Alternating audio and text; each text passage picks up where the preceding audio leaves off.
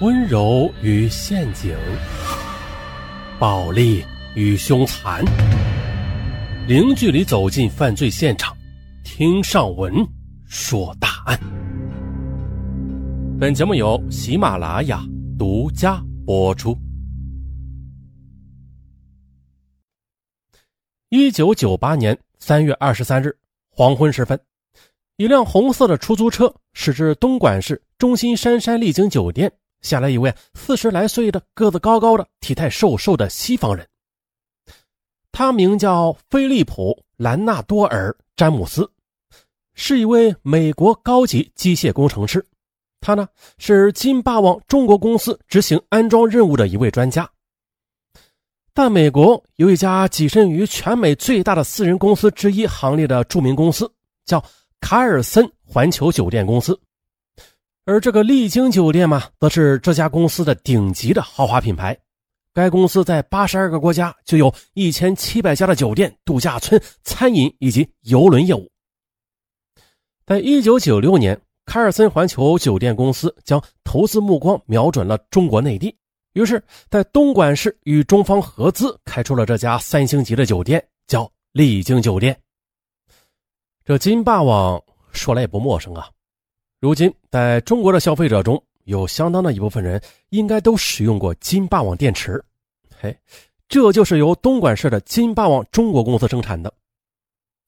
而现在从出租车上下来，走进丽晶酒店的这个美国专家，就是受金霸王总部的派遣于。二月十一日来到东莞金霸王中国公司进行机械安装指导的。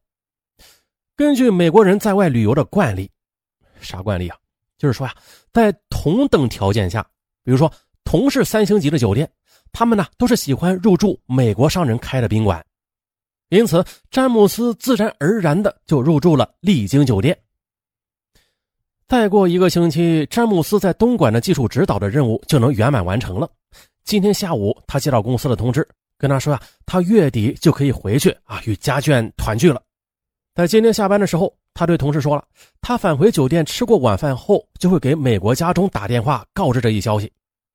从时差考虑啊，那时妻子刚好是起床。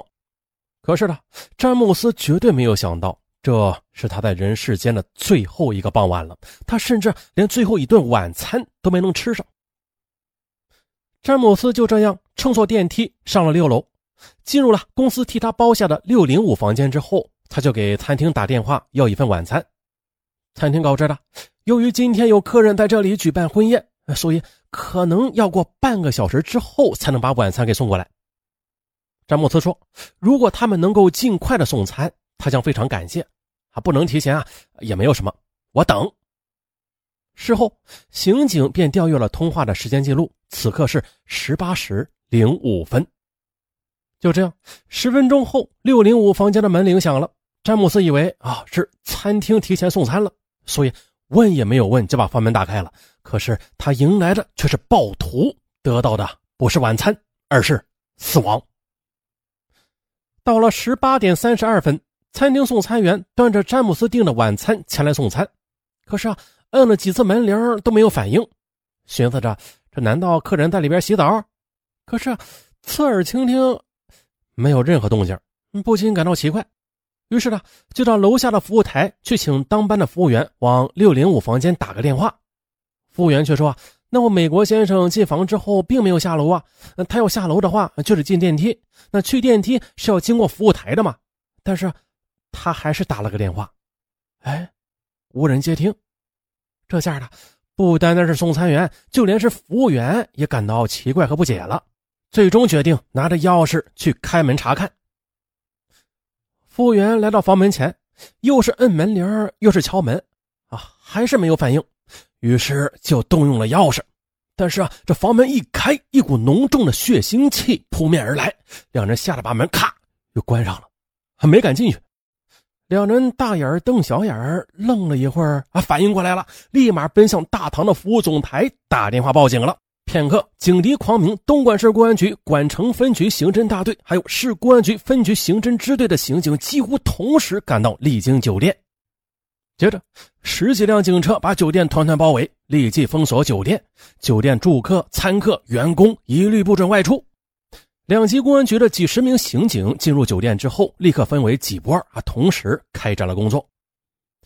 就在刑警人员进入六零五房间勘查现场的时候，大堂服务总台、还有楼面服务台的服务员、餐厅的那个送餐员已经分别在接受刑警的调查了。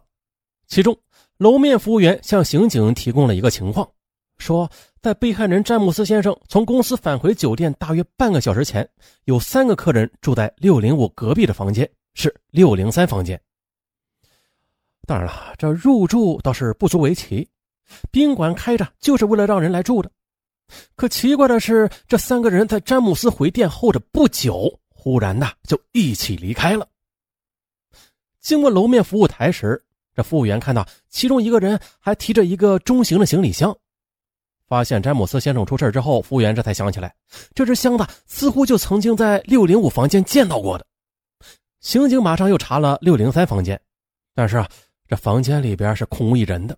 只有一只打开的空的小型的拉杆箱。在查大堂服务台前，发现这三人是在十七点三十分登记入住丽晶酒店的，说住一天，并且支付了住宿费和钥匙押金。这时，在场的市公安局刑侦支队长任大安二话不说，立刻下令啊，东莞通往外地的路口设卡严查，同时在东莞火车站布控，一旦发现这三个人的行踪，立刻扣下。吩咐完之后。我们再回到现场，进入六零五房间勘查的刑侦人员在现场又提取到了未开拆过的封箱袋一卷，还有绳子一根，以及不同指纹若干枚。继而呢，又对六零三房间进行了勘查，同样提取到指纹若干枚。法医对受害人进行了尸检，发现刀伤有三处，并且均在胸部，其中扎透心脏的那处系致命伤。从伤口判断。凶器是单刃的匕首，结合现场情况又判断了，并且得出以下结论：凶手在进入房间之后，先是啊企图制服受害人，用绳子绑住手脚，胶带封住嘴巴，然后再实施抢劫。但是由于受害人竭力反抗，使企图无法得逞，然后用匕首行凶。行凶之后，抢劫了被害人的财物之后，又匆匆的逃离了酒店。这是一场人命关天的大案，并且是外籍人员。于是，该案当即报告广东省的公安厅，并且上报了公安部。与此同时啊，东莞市的公安局也迅速的组建了由市局刑侦支队、莞城分局刑侦大队抽调的十八名精干的刑警组成的“三二三”凶杀案专案组。当晚，广东省公安厅刑侦总队派来指导侦查工作的两名刑侦专家李琼和张森磊也赶到了东莞。可是的。虽然在案子发生后的半个小时时间里就对东莞的全市进行了布控，但是呢，一直到晚上十点，专案组在举行首次案情分析会时，也没有取得任何的进展。如果这个案子发生在今天，那就简单了。宾馆内外以及室内各条路口安装了摄像头，对于侦查工作那就有很大的帮助。可是呢，当时宾馆大堂还没有装摄像头呢。并且呢，丽晶酒店一带的马路上也没有安装摄像头，因此，对于当时的专案组来说，只能靠其他的方式来巡查案犯了。案情分析会对于手头掌握的相关情况进行分析，以有形无形的概念进行了梳理。有形的情况有以下三条：一，犯罪嫌疑人是在十七时三十分入住酒店，操的是北方口音。向大堂的总服务台出示了一张身份证，服务台啊就是依据这张身份证给他们办理了入住手续的。该身份证信息显示，登记人名叫印公国，二十八岁，住河南省信阳市的新县吴陈河镇。虽然公安部门曾经规定过，比如说对于宾馆应对呃登记入住的同住人啊，要查验身份证并且做登记。但是呢，这条规矩却常常的执行走样而已，还没有被重视，知道吧？今天入住的另外两名就没有登记身份证信息，但是不管怎么说吧，总算是留下了一条身份信息。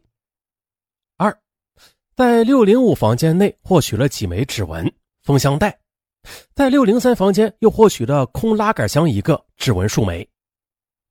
经过刑侦痕迹技术工程师检验。上述的拉杆箱、封箱袋还有绳索上均未检验出指纹，由此可以断定，犯罪嫌疑人在作案之前呢，就已经对上述物品进行过消除指纹痕迹处理的。处理之后，作案时则是戴着手套进行的。啊，很专业。这还没完呢，大唐服务总台人员反映，那个出示身份证进行入住登记的叫印公国的人，在填写入住登记单时，使用的竟然是自己携带的笔。